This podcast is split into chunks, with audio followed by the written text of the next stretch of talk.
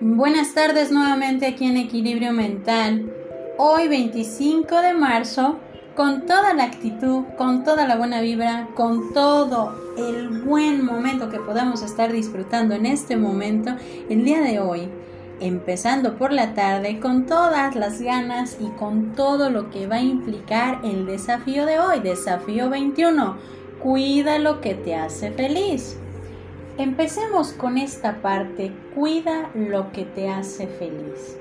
Cuando nosotros escuchamos esta parte, ¿qué es lo primero que se nos viene a la mente? ¿Qué es lo primero que nosotros podemos recordar, que nos puede hacer feliz, que nos puede hacer sentir bien? ¿Qué es? ¿Qué es aquello que te puede llenar de mucha plenitud, de mucho gozo? entrando con este desafío, a lo largo del tiempo nos damos cuenta de la importancia que tiene nuestro propio bienestar y con ello la estabilidad de sentirnos bien con nosotros mismos. Podemos partir con el hecho de cuidar lo que nos hace felices, los momentos, las personas, las cosas, los hábitos que son un sinfín de acciones que nos hacen sentir bien. Entonces, muchas veces podemos pensar que cuidar es algo muy complicado, es algo que no sabemos de qué forma podemos hacerlo o cómo hacerlo. La ventaja de aprender es que conforme vamos creciendo nos damos cuenta de lo que es en realidad, lo que nos gusta, lo que nos trae consigo sonrisas y con eso cómo puede afectar de forma positiva nuestra vida. ¿Cuántas veces el hecho de cuidar es complicado? Porque podemos distraernos, porque podemos poner ante todo prioridades de algo más. Pero realmente nos hace felices. Pero realmente es importante aquello por lo que estoy anulando aquello que me hace sentir feliz, aquello que me hace sentir pleno conmigo mismo. En, en, ocasiones nos damos cuenta que lo que me hace feliz no siempre será igual para los que están a mi alrededor. Poniendo un ejemplo, compartiendo la compañía de una persona, sea pareja, familia, amigos, etc no es igual para quien el hecho de salir de viaje esto sea lo que le hace sentir feliz. Porque tenemos que tener en cuenta que no todo es igual para todos y que lo que me da felicidad a mí no es igual de placentero o pleno para los que pueden estar a mi alrededor. Y es difícil a veces de entender que aquello que me hace feliz a mí, quisiéramos que a todos les hiciera sentir esa felicidad, esa tranquilidad, ese bienestar. Pero cada uno tiene una forma de ver, de percibir o de sentir aquellas cosas, acciones o personas que los hace sentir totalmente felices y plenos. Para algunos, lo que hace feliz es el hecho de poder trabajar en lo que les gusta para otros, descansar y disfrutar ese momento. Para otros, el hecho de poder hacer determinada acción. Para otros, el hecho de escuchar cuánto se les quiere. Claro, cada uno, cada acción es beneficiosa para cada uno y es importante. Pero cuando hablamos de cuidar, es darnos cuenta que tenemos que ser constantes, ser cautelosos, estar ahí para con ello seguir sintiéndonos bien con todo eso, con las personas, con las acciones, con todo lo que nos hace felices. Y es ahí donde cuidar se vuelve una tarea de constancia, de cautela, de responsabilidad y de valor. Porque la constancia, por el hecho de estar ahí, es estar presente, nos hace ver que nos interesa, que es importante y que es grato estarlo teniendo ahí con nosotros.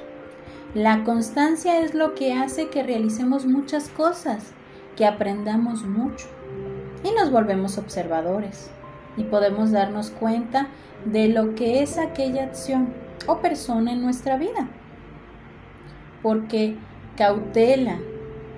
¿Por qué cautela? Como todo lo importante, el ver que aquello me hace feliz, tengo que cuidar ser constante. También tengo que ser consciente de que en algún momento o en algún punto puede volverse débil o frágil. Y ser cauteloso sea con una persona es amar, servir, hablar y estar ahí donde puede ser un riesgo.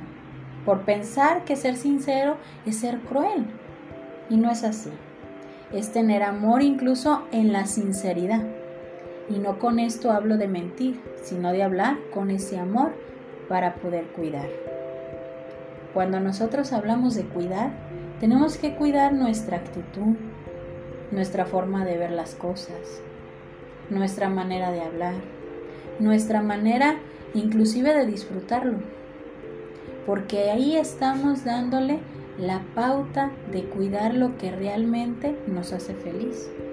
Si estamos en un trabajo y eso te llena y eso te, te, te hace sentir pleno, cuida tu actitud, cuida a tus compañeros de trabajo, cuida la manera en cómo tú quieres estar en ese lugar, con esas personas. Entonces, hay que empezar a cuidar lo que te hace feliz pero también hay que tener en cuenta que cuidar lo que te hace feliz muchas veces es dejar, es soltar.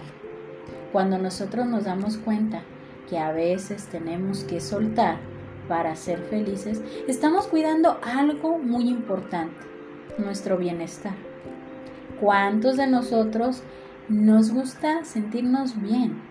No sentirnos estresados, enojados, con malestar, sentirnos bien tranquilos.